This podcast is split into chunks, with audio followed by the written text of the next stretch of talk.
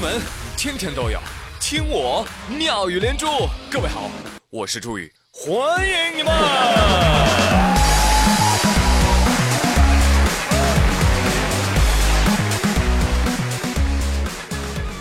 王二胖说，很难过，我的身体都被我喂成两百多斤了，还天天跟我嚷嚷着跟着这样的主人真的好遭罪呀、有脸说。冬天不知道燃烧脂肪为我保暖，夏天不知道多流点汗给我降温，还动不动跟我这疼那疼，这高那高。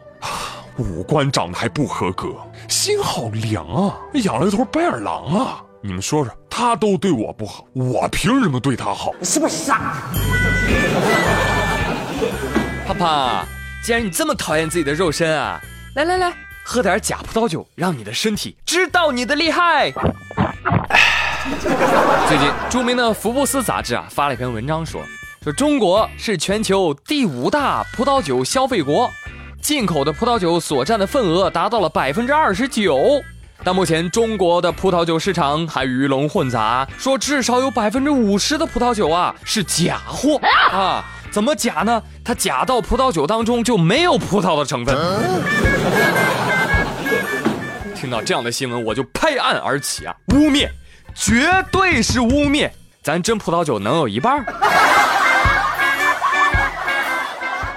福布斯还说了啊，说这个拉菲是被仿冒最多的葡萄酒品牌之一。哎呦，我突然就想起我一个朋友说的话，他说：“天哪，八二年发生什么了？葡萄大屠杀吗？怎么那么多八二年的拉菲？”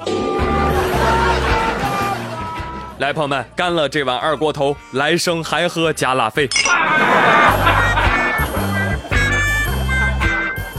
有人说：“哎，酒都喝上了，还不上牌拍黄瓜吗？”哟，可不敢，可不敢，这私自上拍黄瓜是要被罚的，你知道吗？最近一份显示由广州市黄埔区食品药品监督管理局出具的行政处罚事先告知书在网上流传。这告知书说呀，说有一个火锅店因为违法生产销售多种凉菜而被没收违法收入一百三十九块钱，而且呢还要罚你一万块。这个事情立即引起了巨大的争议啊！很多人表示纳闷儿，怎么了？火锅店就不能上个拍黄瓜吗？还有人说了，有。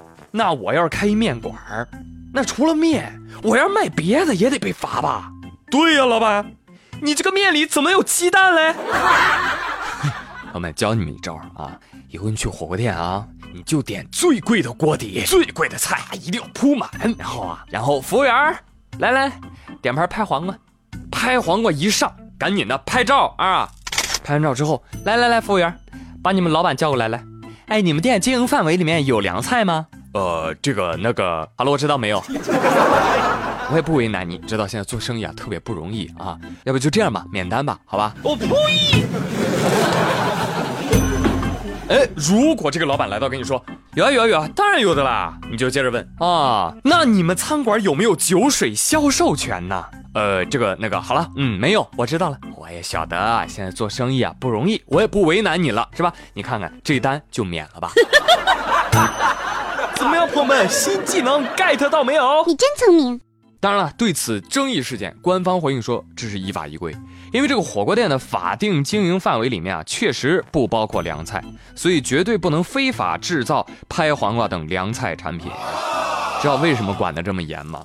因为凉菜特别容易变坏，而且特别容易受到污染，所以呢，做凉菜是要有专家的，而且是密闭的专家啊，为的就是不要让食客吃了之后食物中毒啊，所以呢，管理严格一些也是可以理解的嘛，对不对？其实初衷是好的，是想让所有人都吃的安全、健康、美味而已啦。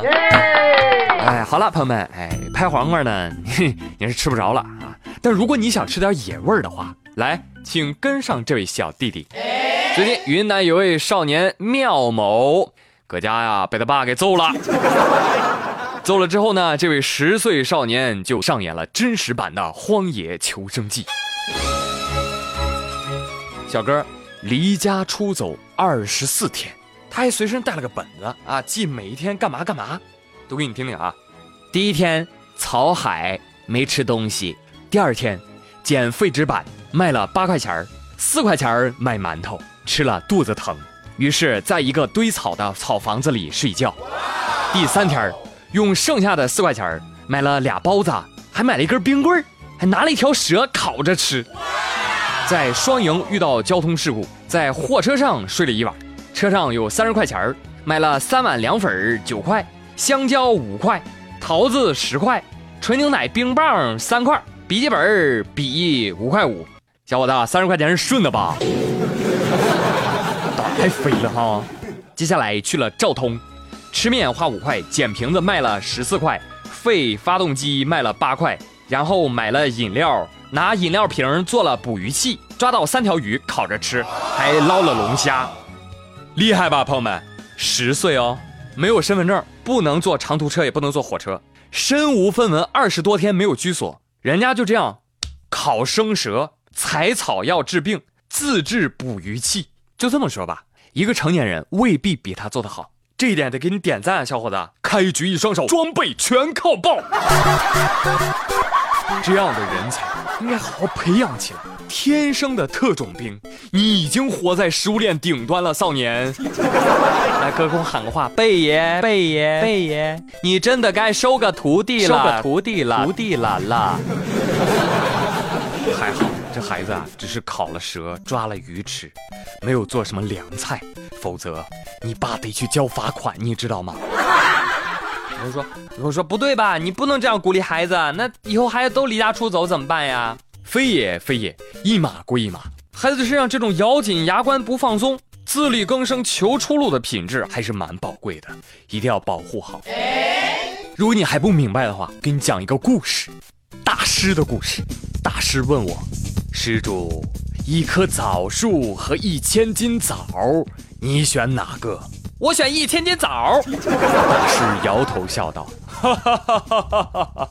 施主肤浅啊，枣你卖了就没了，枣树可以受用一生啊。”大师，我把一千斤枣卖了，可以买很多的枣树苗，枣树苗种了又可以结出很多的枣。大师说。哎呀，贫僧就不爱跟你们这些人聊，啥钱没有能要命，还抬杠。我走走走走。